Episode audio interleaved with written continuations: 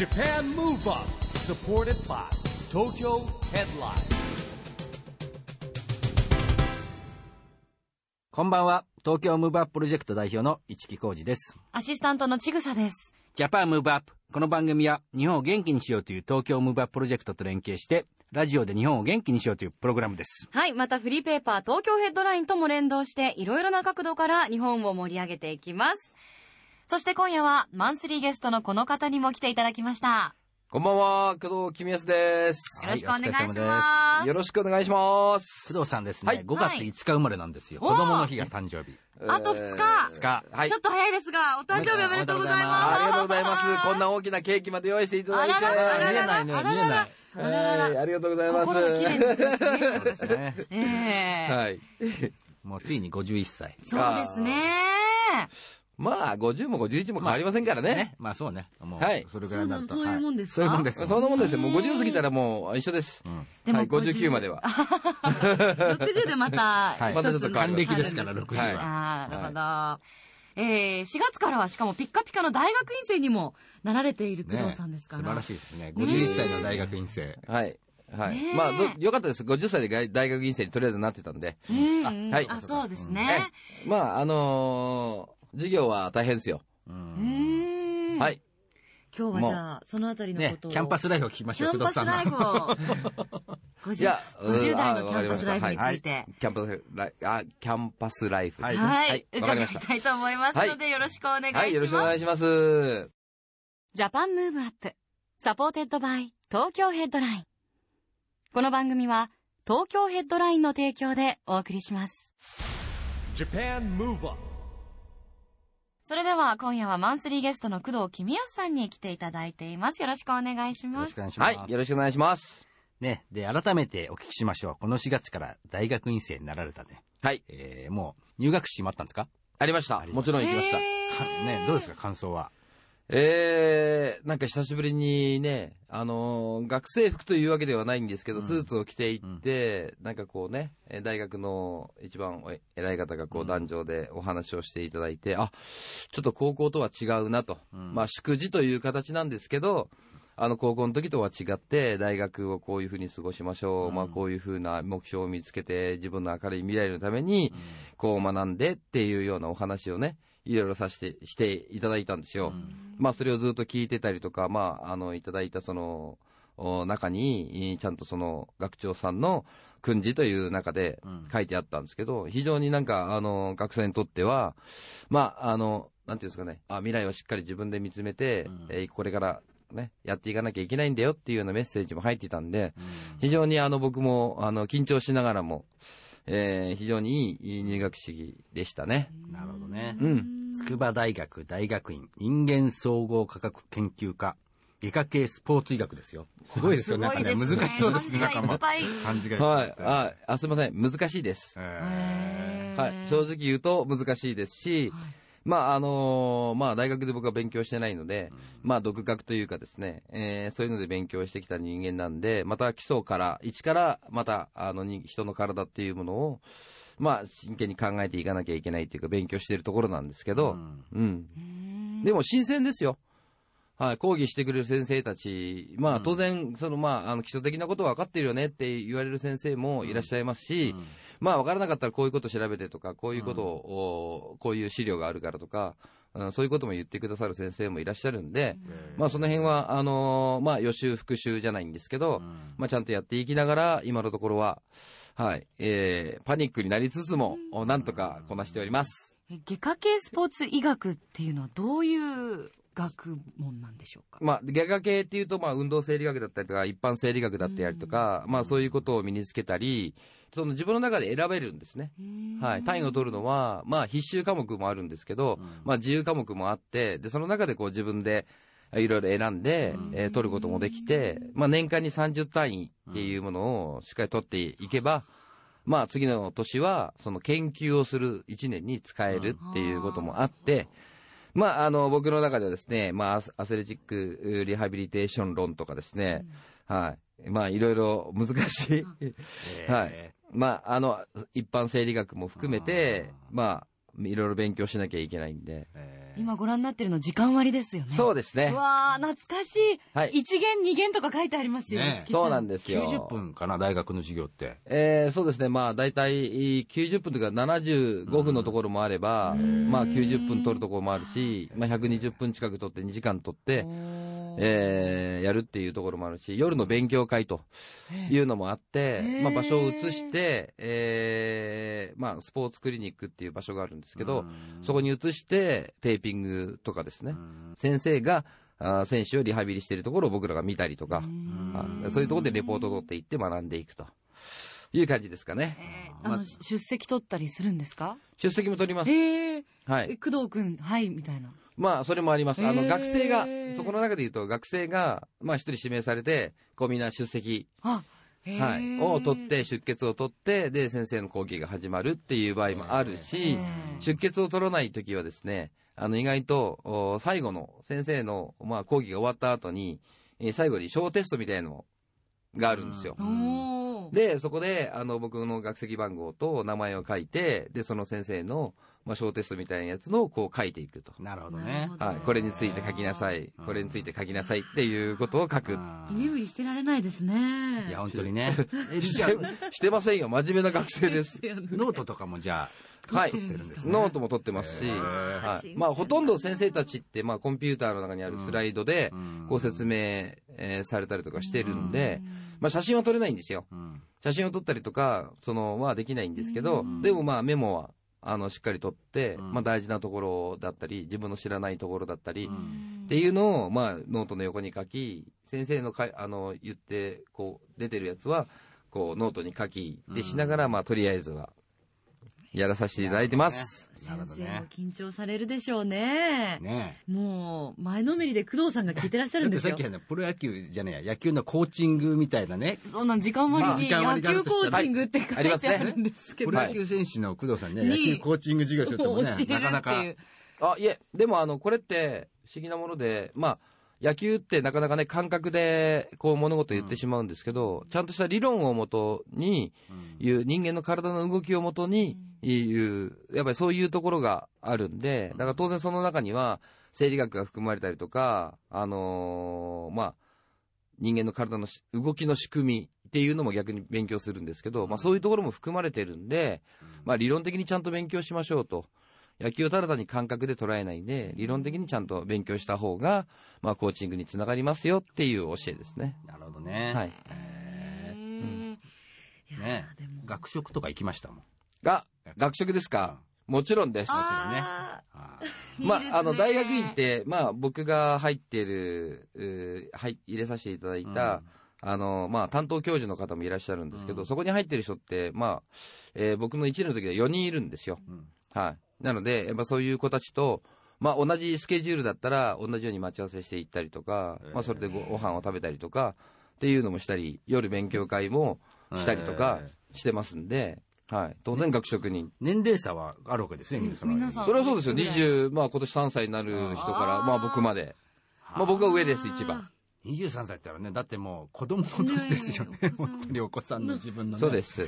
なんかあの、でも、入学式、入学式行った時に、なんか、あの、僕生徒なのに、どっちかというと保護者の的な気分で、お父さんお母さんとかっても来てるんですけど大体僕と同じぐらいの年齢の方がいらしたんで、ああ、そりゃそうですよね。はい。なんか保護者の気分でなんか、あの、入学式を迎えたっていう感じですかね。う。ん。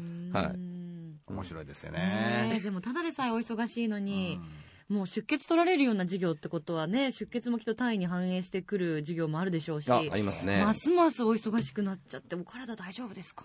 いや宿題とかあるんですか？宿題はないですね。はいよかった。はい。次の日、次までにちゃんとこう調べておきなさいとか。あー。まあそれが宿題みたいなもん、ですけどみたいなもんなんですけど、ペーパーで渡されて、はい、これ次までやってきなさいとか、そういうことではないんですよ。うー。んはい。いや、実はねあの、僕も4月からですね、僕はい。あの、学ぶ、教える方のですね、教える側ですね。聖徳大学の客員教授っていうことでですね、はい。い実は授業始めたんですよ。かがですか？緊張しますね、教える方もね。緊張する。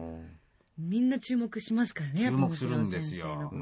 で、すごく感じたの意外と、今の学生っていうか、僕らの頃結構適当だったんだけど、意外とね、真面目なんですよね。真面目ですよね、今の子たちはね。はい。うん。だからそうすると、今度、教える側もね、ちゃんと自分で研究して、今のは現況の新しいものを持っていかなきゃいけないじゃないですか。はいらそれはそういう意味で教えるってこともまたね、教える準備をするってことで勉強になるかなと。うん自分のためにもなると。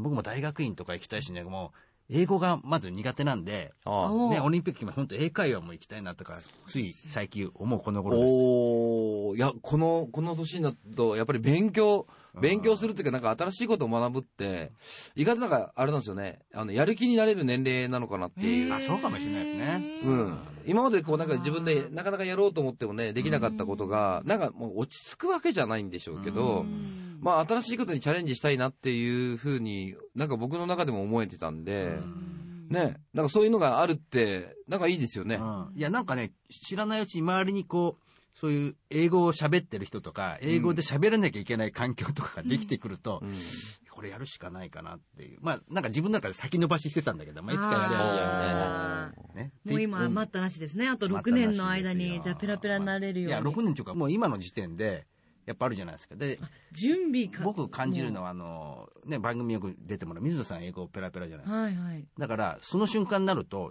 別に通訳してくれるわけじゃないから、僕はやっぱ置いてかれるわけですよ、そこ少なくともね、理解できるようにならないと、うんちょっとまずいですよじゃあね。もうすぐにでも、もうねちぐさ帰国子女で英語ペラペラらしいですけどね。ね え、英語ペラペラなんだ？Yes! イエス初めてなんか英語聞いたぞ。あだってアメリカン インターナショナルスクールだもん、だって。あ、そうなんだ。そうなんです。へじゃあ、え。もう、すごい。I'll teach you ということで、私、ちぐさ先生はいで。。よろしくお願いします。立場が逆転しそうですね。じゃあ今月から私も先生になるということで、わはいわかかりました。はいはい。あのですね、はい工藤さんのね、長男がいるんですけど、僕はちっちゃい頃からしてるんですけどね、今実はね、俳優さんやってるんですよ。ですよね。イケメンでら話題してのですねね。、日曜日の9時のですね、はい番組に出ていると。現在放送中ですね。はい TBS 日曜夜9時からのルーズベルトゲームにそうそう。はい出演されている。はいで。ね、そこで、なんかね、野球部にも所属してて、ピッチャーやってる役なわけですよ。おおで、お父さんが教えたらしいです、どうもね。演演技指導じゃなくて、こう、球はい球技指導っていうんですか、まあまあまあまあ、はい、そうですね。演技指導はできないので、うんまあとりあえず、あの、ちゃんとその投げる、投げてね、うんちゃんとある程度形にしなきゃいけないじゃないですか。うんまあもともと、あの、テニスをやってたんで、まあ肩は強かったんですよ。うんはい。なので、まあ、投げるボール、いかにコントロールもしなきゃいけないですからね。うんはい。どこにでもこう投げればいいっていうもんではないんで、うんまあ、フォームのちょっと指導したりとか、下半身の使い方を指導したりとか、うんそんなにたくさんじゃないですよ。たくさんじゃないんですけど、まあ、それちょっと指導をして、そしたらまあ、ちょっと多少はあ良くなったんで、えーはい。形は。はいあれ、だ高級を投げてるわけですよね、一応ね。社会人野球の設定だからね。はい。まあ、でもね、結構ね、えー、まあ、撮影入る前とかちょっと聞いてたんですけどね、うん結構たくさん投げるみたいなんですよ。ああ、なるほど。はい。はい。なんで、まあそうか、実際放送されるのが、例えばね実況だとしたら、ね100球ぐらい投げさせられてるまあとかね。結構、だからまあこう汗をかいたりとかね。あー。それまでこう結構投げたり走ったりとかしながら、で、そこでこうやってバーンって投げたりとかね。えー。やっぱりするんで。え、ー。まあそのまあ表に見えてる部分うん。と、やっぱりなかなか裏ってね、うん。僕らって知り得ないんだけど、うん。たまたま自分の息子が出てるから、うん。まあそういう話も聞くと、あ、えまあ彼は仮なりに、えーそうやってね、えー大変なところもあるだろうけど、まあその中で一生懸命頑張ってるんだなっていうのをねうん、まあ父親としてはちょっと頼もしく感じるところですね。えーなるほどうねん。親子揃ってお忙しいですね。忙しいですよ。長女はプロゴルファーですしね。ですよね。忙しいです。活躍です。活躍中ですうん。工藤飛鳥さんのドラマもチェックしたいと思いますんで、はいはいありがとうごはい、ざいます。よろしくお願いします。でですね、この番組は、まあ、工藤さんマンスリーゲストだから言うまでもないんですけど、まあ、2020年のね、はい。東京オリンピック・パラリンピックが決まった2020年に向けてですね、日本を元気にしていこうということで、はい。アクション宣言をいただいてるんですけど、そうですね。ははい。い。まあ僕はですね、やっぱり今自分がやってる活動も含めて、うん。まあ子供たちの育成っていうものも、おーしっかりやっていきたいと。まあ大学院に入ったのも、まあ怪我をしている子供たちをなんとか救ってあげたいっていうかね、えーそうならないようにしてあげたいっていう思いもあるし、当然、えーそれが、あの、子供たちの夢につながるっていうこともあるというふうに思います。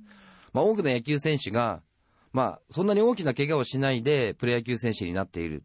でももし、えーその、そこで怪我して、ね、子供たちが野球をやめてしまったら、うんひょっとしたら怪我しなかったらプロ野球選手になれたうん子供たちっていうのはたくさんいるわけですよ。うんはい。だから、やっぱそういう子たちが一人でも二人でも、本当に、ね、救ってあげられるとしたら、これって、えーすごく、ね、えー野球界だけじゃなくて、スポーツ界にも大きな影響そうですよねをがあるんじゃないかなというふうに思うんで、まあそこも含めて、えー僕は大学院に入ったんで、それをしっかり研究してね、えー子供たちのために役に立つようにしていきたいなというふうに思ってますね。ねはい。工藤さん結構オリンピックっていうと、はい。なんか印象に残ってるシーンってあります？いろんなオリンピックありましたけど。まあ、あの、オリンピックで、あの、ね、えー野球が、あーまだオリンピックの種目に入った時は、まあ確かに見見させていただきましたし、まあそれでね、えーまあ、金メダルっていうところまではいかなかったんですけど、でも出てる選手たちがね、うん。非常にいい経験をするじゃないですか。うん。そうすると、それが、最終的にその野球界にも反映されて、うん。野球が注目されて、っていう、盛り上がってっていうところにもつながるんで、僕はね、えー本当に野球がその種目の中に入、本当にちゃんとね、入るようになってくれればいいかなっていうふうに思ってますし、それは野球界だけではなくて、そのスポーツ界において、とか子供たちにとって、なんかすごくいい目標にうんなると思うんですよ。だからそういうその夢であったり目標であったりっていうのを、多くの子たちがいろんなね、えー夢とか目標にできるように、スポーツがね、うん、そういう意味でのその一つの野球っていうのが、しっかりとそうやって、えー世界で、えーやられるようになって、日本の子供たちがあー夢を持てるような、そんなあーオリンピックにしてほしいなっていうふうに思いますんで、はい、ぜひなんかあの、オリンピックってなんか成功してほしいし、ね、こうまあお祭りというか、そういう感じじゃないですか。はい、世界が一番注目する、ね、そういうお祭りっていうか祭典なんで、まあ、その中になんか野球が入って、えー選手たちが活躍している姿っていうのは、なんか夢見たいですね。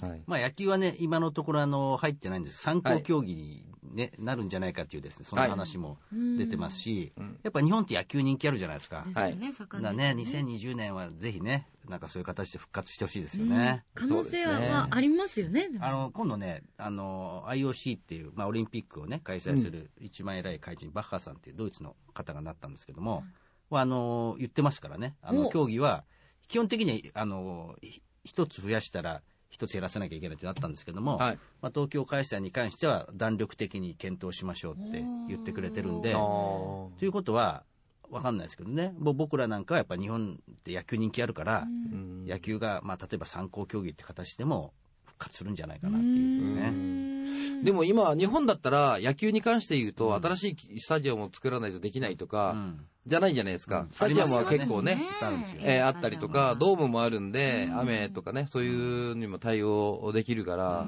まあ入れましょうって言ったらすぐポンとできてしまう競技の一つの中のねそうなんです、だと思うんで。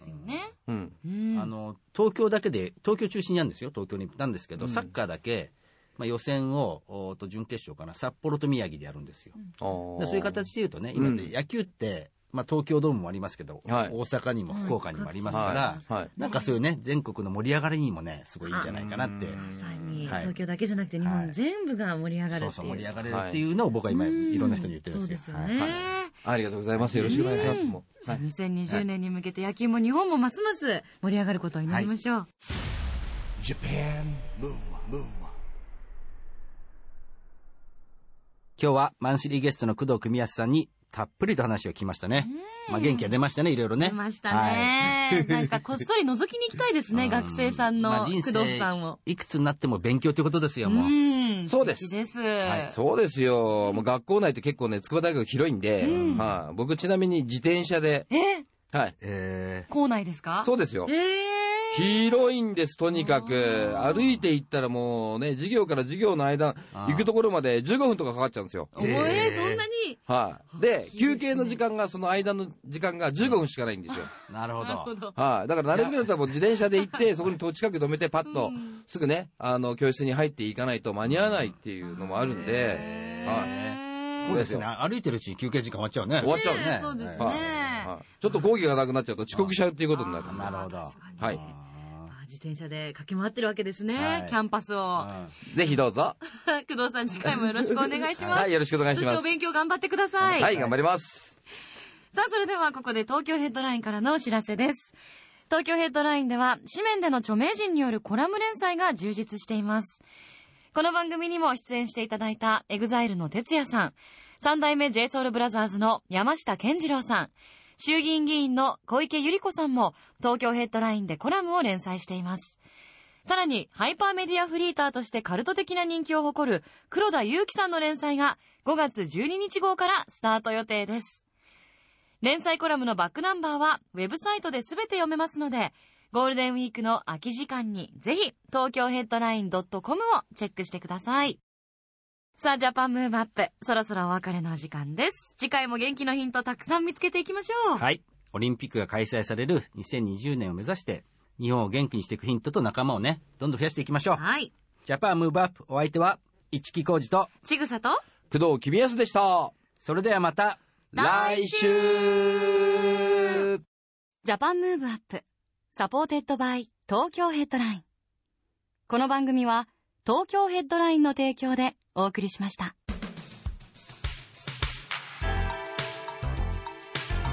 Japan Move Up.